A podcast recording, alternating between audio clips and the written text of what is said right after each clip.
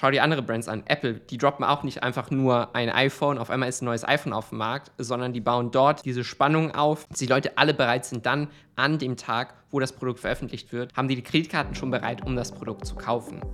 Ads Insights, der Podcast mit Moritz Matzke für alle Facebook-Advertiser und Online-Marketer.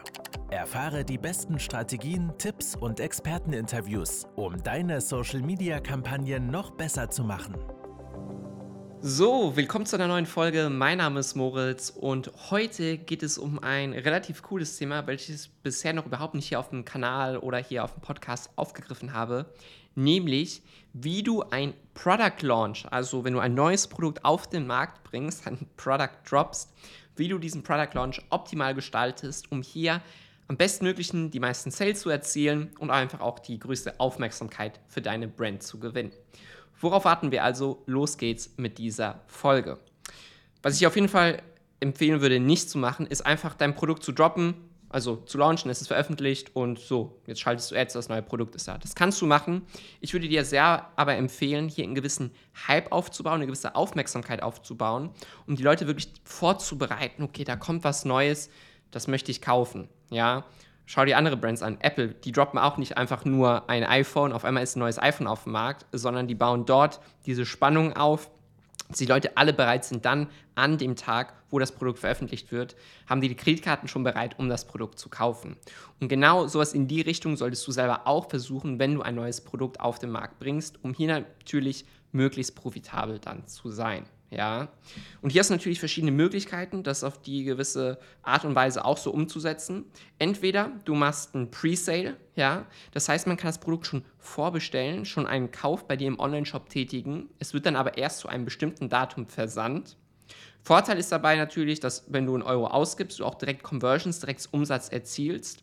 Da das Versanddatum dann aber in der Zukunft liegt, li wird das natürlich dazu führen, dass auch deine allgemeine Conversion Rate wiederum niedriger ist. Ja, und diesen Presale kannst du natürlich damit verbinden, dass du sagst, hey, als Dankeschön für dein Vertrauen, fürs Vorbestellen, kriegst du hier einen kleinen Rabatt zum Vorbestellen.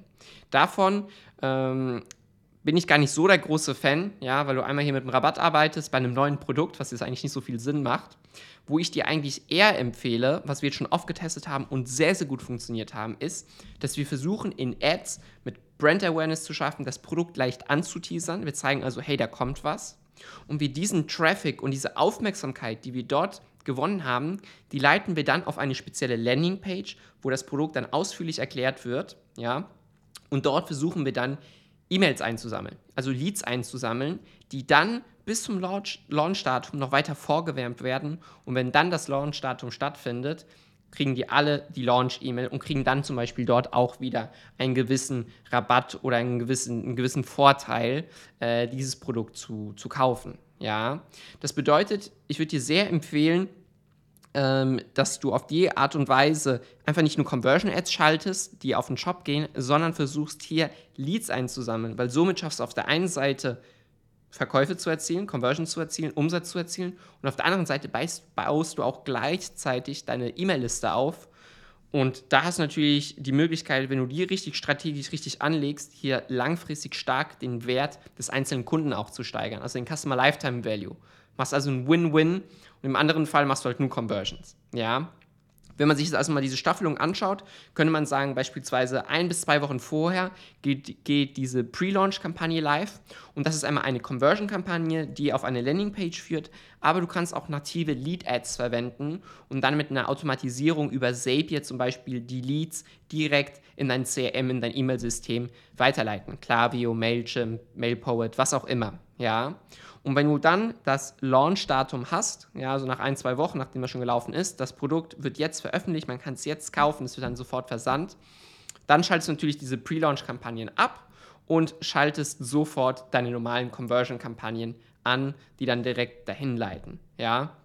Und das würde ich dir wirklich empfehlen, das mal so zu testen, wenn du äh, immer wieder neue Produkte auf den Markt bringst. Und dann kannst du ja schauen, ob es auf diese Art und Weise besser performt und dir bessere Ergebnisse mit auf den Weg bringt.